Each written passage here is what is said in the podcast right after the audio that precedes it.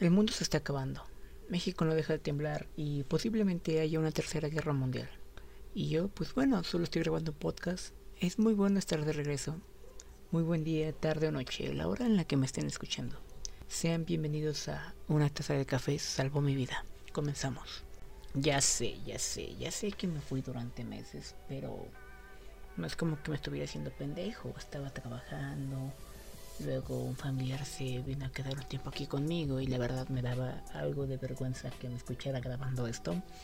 Y al fin de cuentas no es como que piense dejar de hacer mis cosas simplemente por el que dirán o que me dé vergüenza. Considero que eso es algo muy importante a la hora de ser feliz. Si dejamos de pensar tanto en el que dirán y nos concentramos más en nosotros, vamos a estar bien.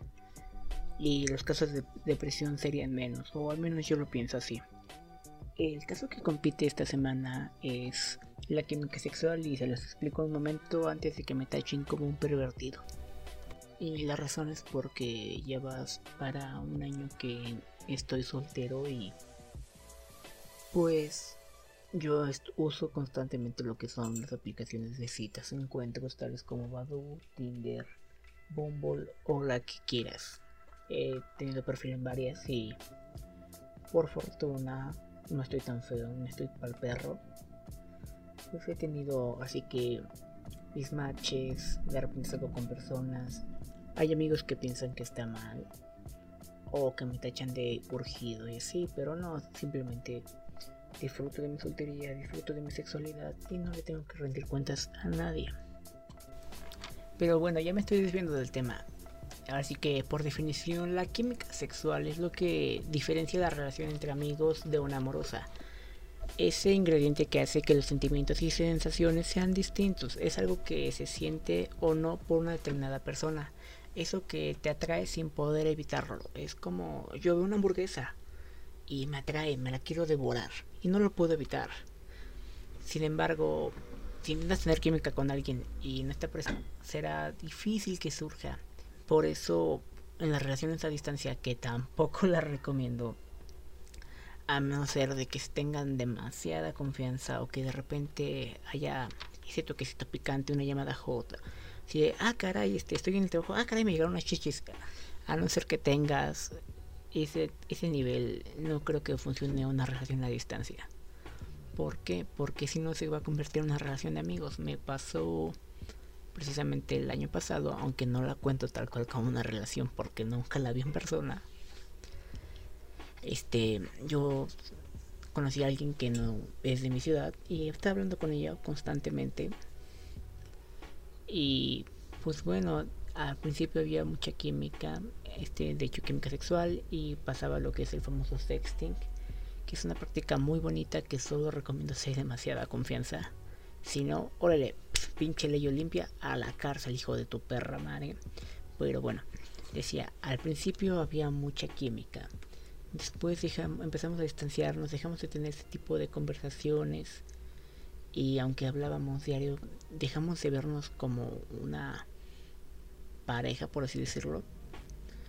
Y empezamos a vernos más como amigos y al final la relación terminó fragmentándose. ¿Por qué? Porque en una, en una relación ya sea física, ya sea por internet, si pierdes ese, ese toquecito, esa química sexual, se pierde lo que es el amor. Y paulatinamente únicamente serán amigos. Y pues va a ser doloroso para ambas personas. Siempre es más doloroso para uno, pero por lo regular es el hombre el que sale más herido. Eso no lo digo yo, lo dicen según unos estudios que si no me da hueva, se los dejo aquí abajo en la descripción. Así que si alguien está poniendo este video, ay mamá, este audio, este capítulo, por favor quítaselo hasta donde ella sabe. Soy una persona virgen y pura y así me voy a conservar hasta el matrimonio. no es cierto. Mi mamá una vez me cachó a medio palenque, pero luego hablamos de eso. El punto es que uso estas aplicaciones y la química sexual es muy importante porque hay veces que haces match con una persona, vas, sales, comen, luego se van a comer entre ustedes. Y hay veces que dices, wow, qué buen palo me aventé. Oh, wey, estaba buenísima, pero no lo disfruté tanto. Eso es la química sexual. O hay momentos de tu vida en los que conoces, bueno, tienes un amigo y, francamente se te da atractivo, te gusta, pero no te gusta como para una relación. Esta persona y tú nada más se complementan sexualmente. A mí me pasa mucho con un par de personas a las cuales francamente casi nunca hablo con ellas, pero si en algún punto se presta de que, oye, mira, te encontré aquí. ¿Quieres ir a coger? Ah, bueno, jalo, jalo, jalo. Algo así como lo de Spider-Man y Silk. Eso es lo que me pasa con estas personas. Ojo, ojo, ojo. No quiero que se malinterprete y quiero dejar muy claro que esto solo funciona si estás soltero. Si estás en una relación, por lo que más quieras, ten tantita madre y respétala. Porque eso se llama empatía, cabrón. Y mira, si a ti no te gustaría que, te lo hicieran, ¿tú por qué lo haces? Ten tantita madre, cabrón, cabrona, cabrone.